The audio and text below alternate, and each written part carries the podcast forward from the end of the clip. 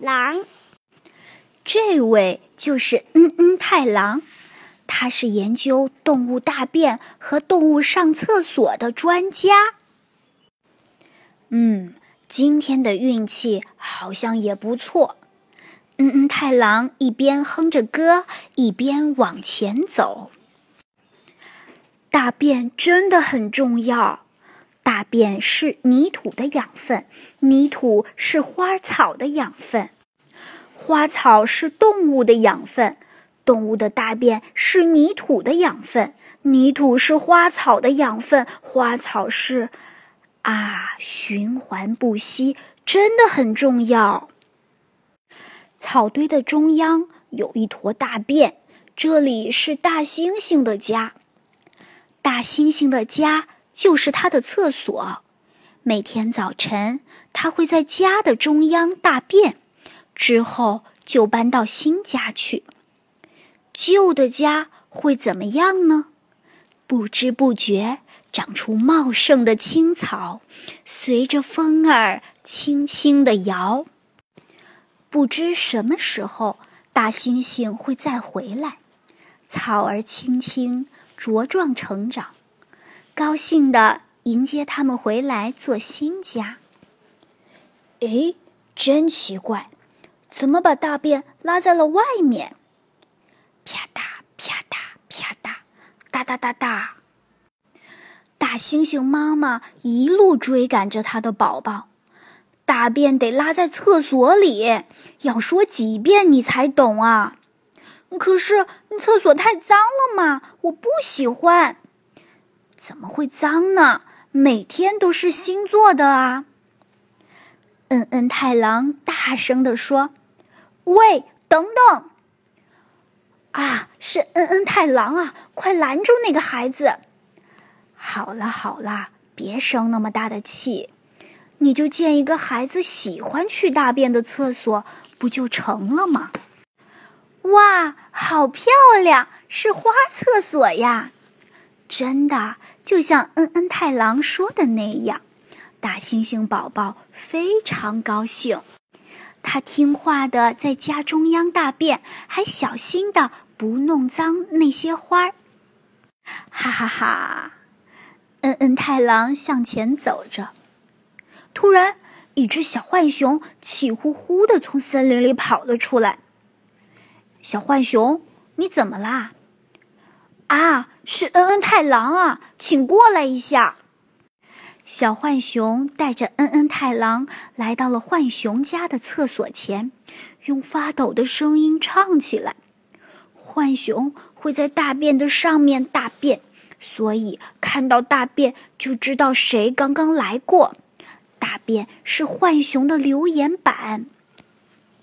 留言板是什么意思啊？就是有什么信息就写在上面的一块板子。”爸爸的大便是褐色的，妈妈的大便是浅褐色的，哥哥的大便是黄色的，我的大便也是黄色的。可是，哥哥很生气，说我学他，我明明没有学他嘛，所以我要去别人家的厕所大便，我要当别人家的孩子。嗯，小浣熊啊，你这么做也行，可是。我有一个更好的主意哟。嗯嗯，太郎趴在小浣熊的耳边说了几句悄悄话。哦，就这么办！哇，红色的大便！浣熊哥哥大叫：“我们家里没有人会拉这样的大便呀，就连亲戚朋友们也不会。不得了啦，一定是有一只神秘的浣熊来过了。”浣熊妈妈看看红色的大便，又看看小浣熊。哈哈，我知道那只神秘的浣熊就是……嘘，原来小浣熊听了嗯嗯太郎的话，吃了很多红色的果子果子。不过呀，这可是秘密。喂，哥哥，你也学学看呀。嗯。哈哈哈！嗯嗯，太郎继续向前走，突然谁拉住了他的背包？哎呦呦！嗯，太郎被拉得踉踉跄跄。呃，这，呃，这不是斑马妈妈吗？你有什么事吗？我们家的孩子啊，肚子都快成大便储蓄盒了。什么？斑马妈妈一边驮着恩恩太郎去找他的孩子，一边担心的唱起来。斑马的厕所就在辽阔的草原上。他说：“大便的时候大家都看着，不好意思，所以拉不出来。不大便身体就不好，遇到了危险也跑不快。可是不管我怎么说，他都不听。”哦，原来是这样。哎呦，这个大便储蓄盒里真是存了不少大便呢。恩恩太郎拿出放大镜说：“听着，大便储蓄盒小子，斑马有斑马的大便方式，一点儿也不丢人。你不大便，大家都很为难呢。大家，大家是谁呀？”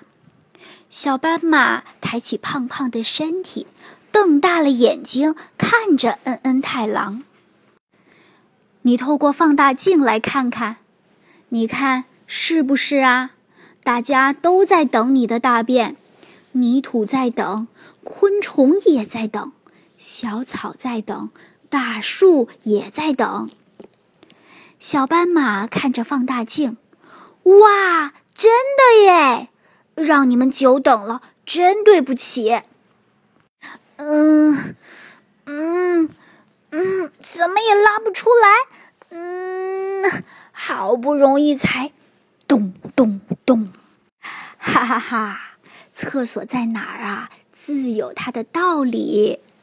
鼹鼠的厕所在地底下，房间和厕所是分开的，因为啊，它爱干净。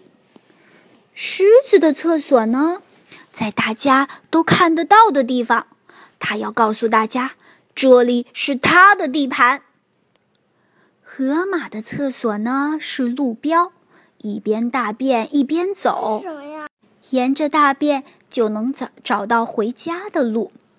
小鸟的厕所，啪嗒，哈，无边的天空就是它的厕所啦。嗯嗯，太郎一边擦着帽子一边走，大猩猩、浣熊、斑马都走过来对他说。嗯嗯，太郎，刚才呀，真是太谢谢你了。到我家来吃点心吧。嗯，可是呃，那个我也要，呃，大便。嗯嗯，太郎，哒哒哒哒哒哒跑了起来。咦，嗯嗯，太郎的厕所是什么样子的呢？